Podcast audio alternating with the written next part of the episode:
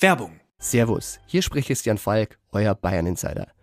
Im Bild-Podcast Bayern Insider gibt's die heißesten Gerüchte rund um den FC Bayern jeden Freitag. Kommt mit und ich nehme euch hinter die Kulissen des Rekordmeisters.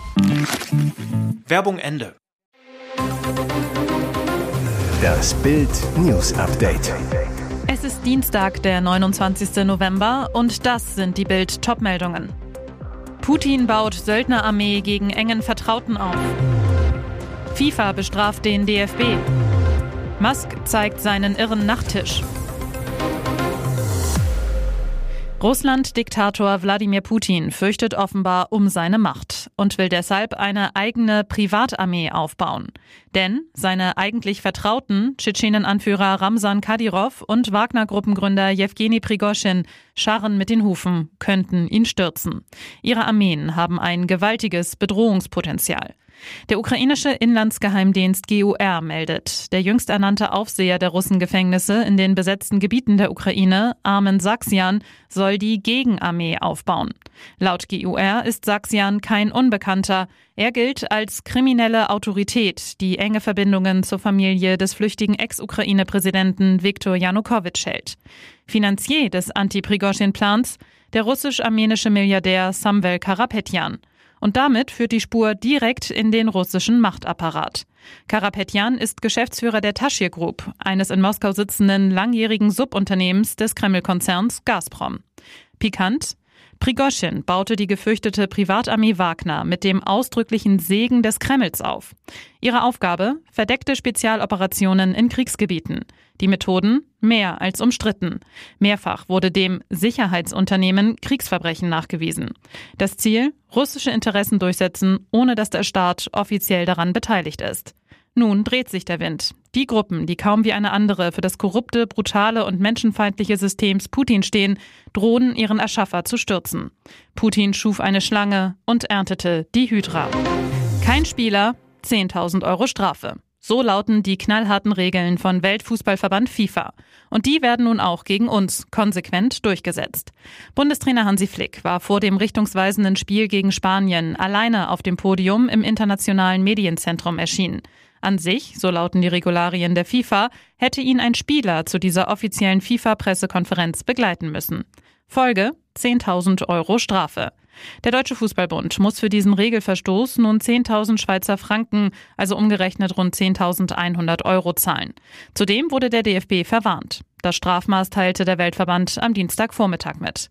Begründet worden war das Vorgehen von Flick mit der aus seiner Sicht langen Anreise vom Teamquartier im Norden Katars in die gut 100 Kilometer entfernte Hauptstadt. Diese sei rund 30 Stunden vor dem Anpfiff keinem der 26 Spieler seines Kaders zuzumuten, so Flick. Die Regel, dass die Pressekonferenz vor einem WM-Spiel im Medienzentrum in Al-Rajan abgehalten werden muss, gilt für alle 32 WM-Teilnehmer. Die nächste Pressekonferenz für den DFB im Medienzentrum findet am Mittwoch statt. Ob Flick da wohl wieder solo erscheint?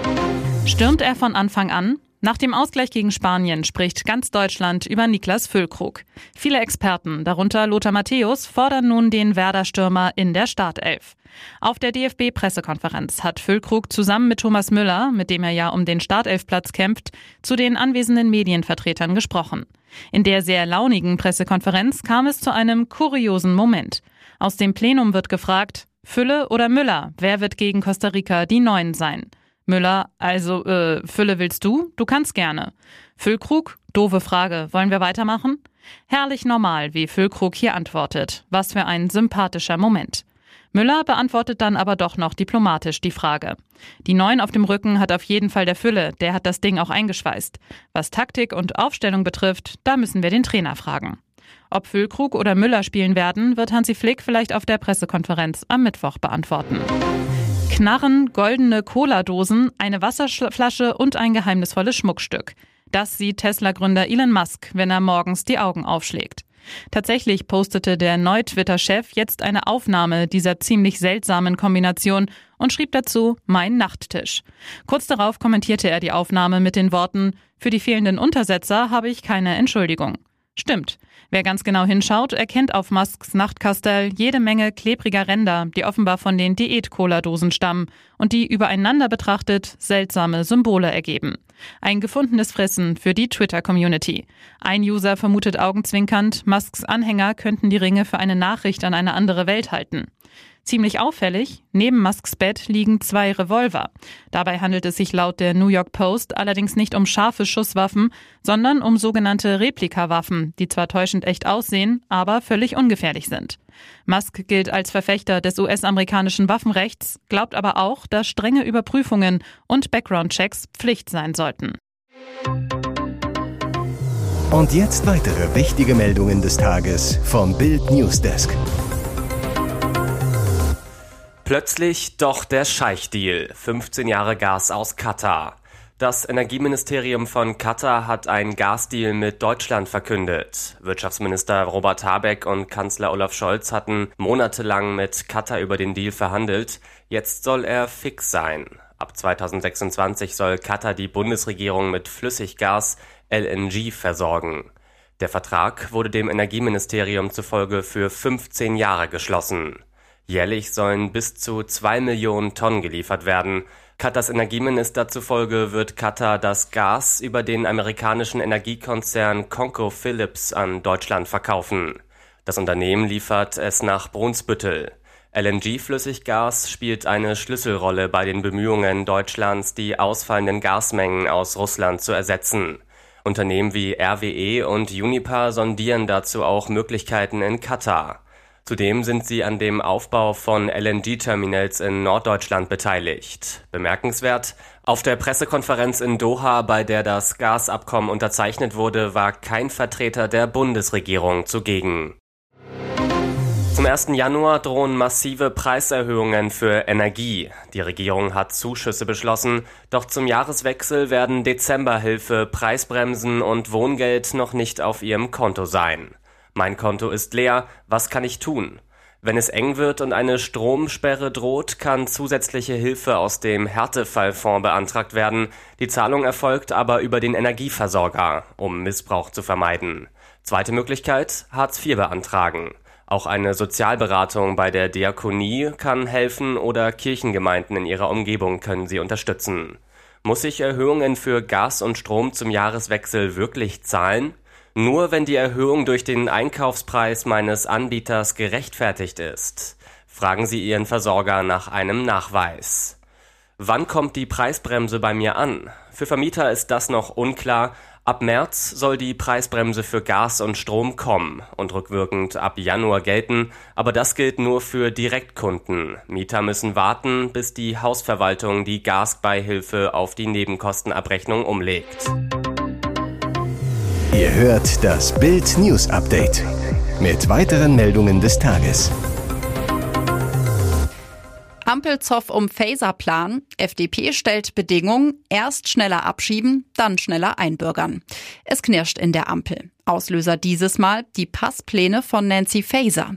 Die Innenministerin will, dass Ausländer schneller und leichter als bisher Deutsche werden können.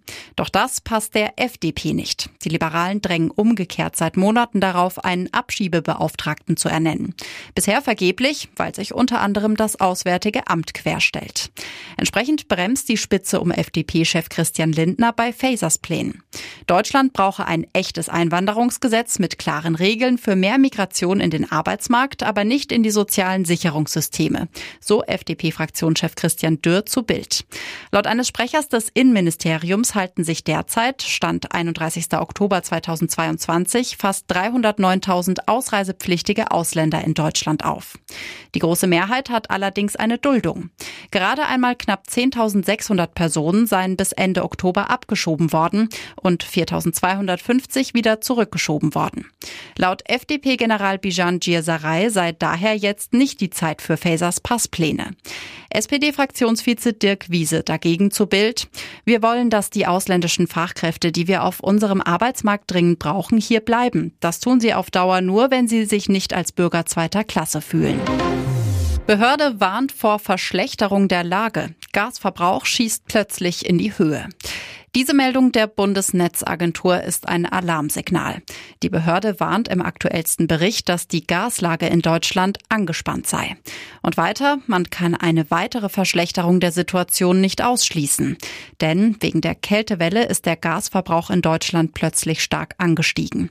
In der 46. Kalenderwoche, also zwischen dem 14. und dem 20. November, stieg der Gasverbrauch der Deutschen um mehr als ein Viertel an.